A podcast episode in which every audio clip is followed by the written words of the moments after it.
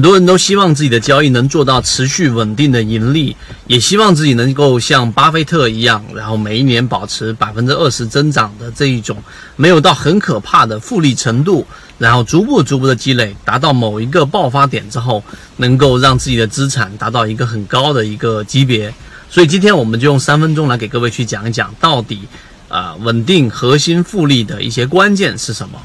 首先，我们刚才提到了巴菲特。巴菲特真正的资产增长是在五十岁之后。五十岁之前，如果你认真去考察、去看过他的交易收益的话呢，实际上都还没有达到这一种快速的增长阶段，直到五十岁之后才发生了。那么这里的关键是什么呢？我们在左脑护城河在我们的圈子里面给大家提到了，就是我们说的曾国藩所提到的“结硬债、打呆仗”这六个字。这六个字为为什么那么关键呢？我们都知道太平天国，然后真正在这一场呃农民起义当中死掉的人数将近有四亿，保守估计有五千万，这几乎是冷兵器时代里面最大的一个规模性的这一种死亡人群。那么这种战役，那么当这种情况之下，清朝的所有的这一种。呃，我们说的这一种军队没有办法去抵抗这么强大的势力，仅仅靠的是一介儒生曾国藩，他靠的是什么呢？就是结硬战打呆仗。那这六个字里面拆分出来两个部分，结硬战就是他每一次湘军到了一个地方，他们就会快速的去驻扎，并且挖好他们的沟渠，他们的整个渠道。那么每一次挖完之后，并且把土都得丢到几公里之外的地方，避免啊这一个敌方军队把这个土把这个沟壕给填上。那么这个是他的结印战，而打呆仗呢，就几乎他不主动进攻，只是在等待着对方的进攻，并且呢，我们用这种方式，然后把对方给围困住，断掉对方的这一种粮草，让其耗尽他的能源，最终几乎成功率非常高的情况之下，打下了所有的他想要打到的这一种城池。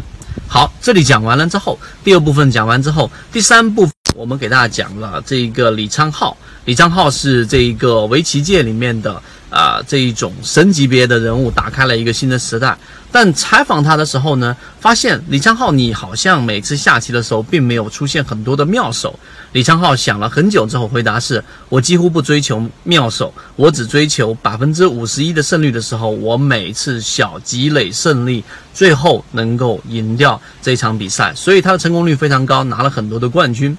这几个例子都告诉给我们，实际上在市场里面长期生存活下去的人，他并不是急功近利的。你可以去看你身边里面的那些啊很厉害的，看起来很厉害的淘县里面的人物，一年做三倍，一年做两倍，一年做五倍的一大把。但是我们在圈子里面流传那句话：一年做五倍的人很多，五年做一倍的人很少。所以这里面就是告诉给大家，在建立交易模块的时候呢，你的初衷极其之关键。如果你的初初衷是极其的想要短短期内急功近利，那么事物都是有两面性的，可能你就会变得像利弗摩尔一样做空美股，然后大赚一波，成为全国前十的。这个有钱人之一，然后又因为你赚了大笔的钱，更加大你的投入，加入你的杠杆，最终又又在这一个短期内把利润全部亏回去，最后饮弹自杀。这个是利弗摩尔。所以事物的发展就是这样子的。今天我们没有讲技术分析，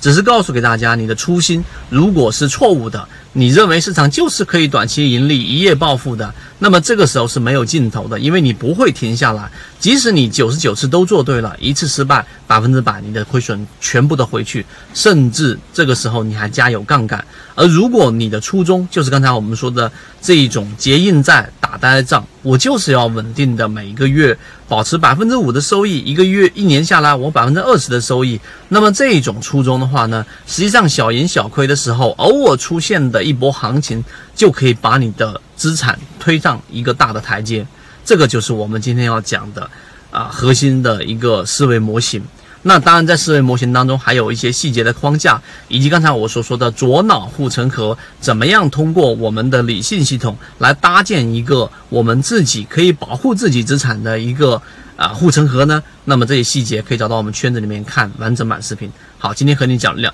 聊那么多，和你一起终身进化。